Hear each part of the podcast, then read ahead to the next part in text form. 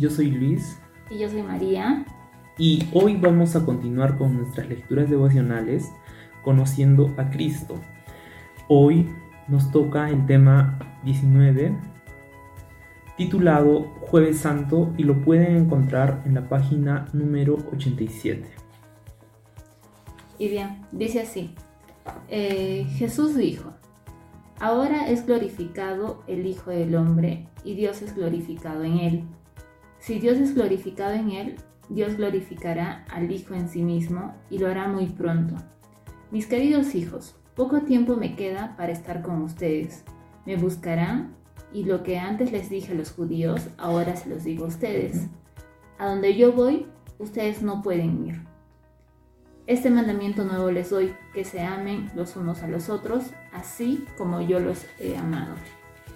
También ustedes deben amarse los unos a los otros. De este modo todos sabrán que son mis discípulos, si se aman los unos a los otros. Eh, Juan 13, 31 al 35. En inglés se utiliza la expresión Monday Thursday para denominar lo que conocemos como Jueves Santo. Monday proviene del latín mandatum, que significa mandato u orden. Es una referencia a lo que Jesús habló cuando les dijo a sus discípulos que dejaba un nuevo mandamiento, que se amen los unos a los otros. Probablemente había muchas cosas en la mente de los discípulos durante la última cena en aquel aposento alto, incluyendo el miedo y el desconcierto luego de que Jesús dijera que alguien en aquel salón lo traicionaría. Jesús les tendió un pedazo de pan al traidor, así como había alimentado a todos sus discípulos durante el tiempo que pasaron juntos siempre dando, siempre con gracia. Jesús alimentó a millares de personas con pescado y pan, y cada palabra que salió de su boca fue alimento espiritual para quienes escucharon y entendieron. Pero esa noche los alimentó de manera diferente. Al pasar el pan y luego el vino, expresó palabras duras y reconfortantes. Este es mi cuerpo, esta es mi sangre, no era una cena común y corriente, ni siquiera una Pascua común. Sus palabras se conectaron con lo que había dicho en las costas de Galilea. Yo soy el pan de vida, declaró Jesús. El que viene a mí nunca pasará hambre, y el que en mí cree nunca más volverá a tener sed. El que come mi carne y bebe mi sangre tiene vida eterna, y yo lo resucitaré en el día final. Juan 6, 35, 54. Jesús les dijo que repitieran esta comida singular en el futuro, y luego llegó el momento para que salieran a la frialdad de la noche, en un huerto silencioso rodeado de olivos, con el marco de una noche profunda signada por sonidos distantes de perros que ladraban. Jesús oró. En agonía, él oró. La imagen atemorizante de una ejecución vergonzosa y de cargar la maldición del pecado rasgó la conciencia humana de Jesús y al final fue pura obediencia al plan divino lo que llevó a Jesús a las manos de los conspiradores que aguardaban por él. ¿Recordaron los discípulos el mandamiento nuevo? Y aquí hay una reflexión. Dice, eh, ¿qué habría pasado por tu mente si hubieras sido uno de los discípulos durante la última cena o en el huerto de Getsemaní? Uy, la verdad que sí es muy difícil, ¿no? Ponerse en, en los zapatos de, los discípulos porque eh, sin dudar ellos pasaron momentos muy difíciles, muy difíciles, hubo una confusión, ¿no? Porque al comienzo Jesús eh, estaba tratando sobre, sobre que Dios, ¿no? Acá en la página 87 dice, y Dios es glorificado en él, ¿no? Ahora es glorificado el Hijo del Hombre y luego dice, y Dios es glorificado en él. Pero luego más, más abajo dice que a los discípulos les dice, me buscarán y lo que antes les dije a los judíos, ahora se los digo a ustedes, a donde yo voy, ustedes no pueden ir. Eh, habla sobre una glorificación, pero también habla sobre una separación, principalmente con sus discípulos. Pero eh, el centro de este mensaje es que les da una orden, un mandato, ¿no? Una orden que dice, este mandamiento nuevo les doy, que se amen los unos a los otros, así como yo los he amado, ¿no? Y de esa manera los van a reconocer que son sus discípulos, si se aman los unos a los otros.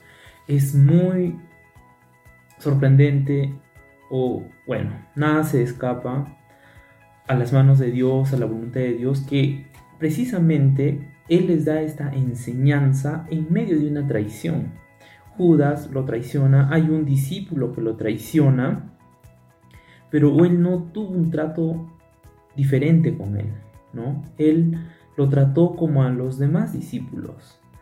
Y entiendo que para los discípulos esta escena después tuvo después tuvo una una mejor comprensión de esta situación porque a pesar de que Judas lo está traicionando, él ordena que nos amemos unos a los otros, ¿no? Como discípulos, como hermanos, como familia, en la iglesia, eh, va a haber traiciones, va a haber situaciones muy, muy dolorosas, ¿no? Pero nosotros tenemos que quedarnos con esto.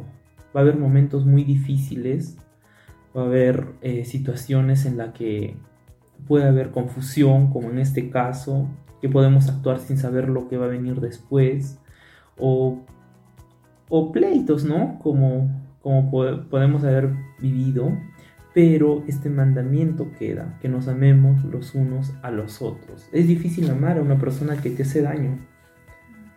Y también a cuántas personas, queriendo o no queriendo, también les hacemos daño. Sí, eso es cierto. Y bueno, si yo me pregunto qué habría pasado por mi mente, este, igual yo hubiera sentido ese desconcierto, Pero me quedo con esa última parte que menciona eh, una, promesa, ¿no? Eh, dice, el que viene a mí nunca pasará hambre y el que en mí cree nunca más volverá a tener sed. Porque Él es el pan de vida y y dice que el que come mi carne y bebe mi sangre tiene vida eterna y yo lo resucitaré en el día final. Y nos pide que hagamos esto hasta que Él vuelva. Y creo que ese es el compromiso que, nosotros tenemos o asumimos como hijos de Dios en, seguir, en cumplir su mandamiento y, quedarnos con esa esperanza de que Él vendrá y nos resucitará y, y que estamos bajo su cobertura siempre. Sí, esta mañana me ha servido muchísimo para, para decidir amar, para caminar en el amor de Dios, ¿no? Y bueno, quiero terminar dando gracias y orando, ¿no? Padre, en el nombre de tu Hijo amado Jesucristo, te damos gracias por tu enseñanza, Señor, porque pueden haber situaciones difíciles, como familia, en la iglesia, entre hermanos, pero tú nos enseñaste en medio de una traición, tú nos ordenaste que nos amemos. Es difícil a veces amar a quien a uno lo lastima, pero precisamente tú nos diste el ejemplo de morir por, por el pecado de otros, de sacrificarte por nosotros. Y Tú eres el mejor ejemplo, tú eres la mejor guía y, sabemos que las fuerzas vienen de ti para caminar en ese amor, en el cual tú nos has establecido como iglesia tuya, Señor. Gracias, Padre, por morir por nosotros en la cruz y porque tu palabra, tus mandamientos son vida para nosotros, Señor. Gracias Señor, en el nombre de Jesús. Amén. Ha sido un gusto compartir con ustedes. Nos vemos mañana. Bendiciones. Bendiciones.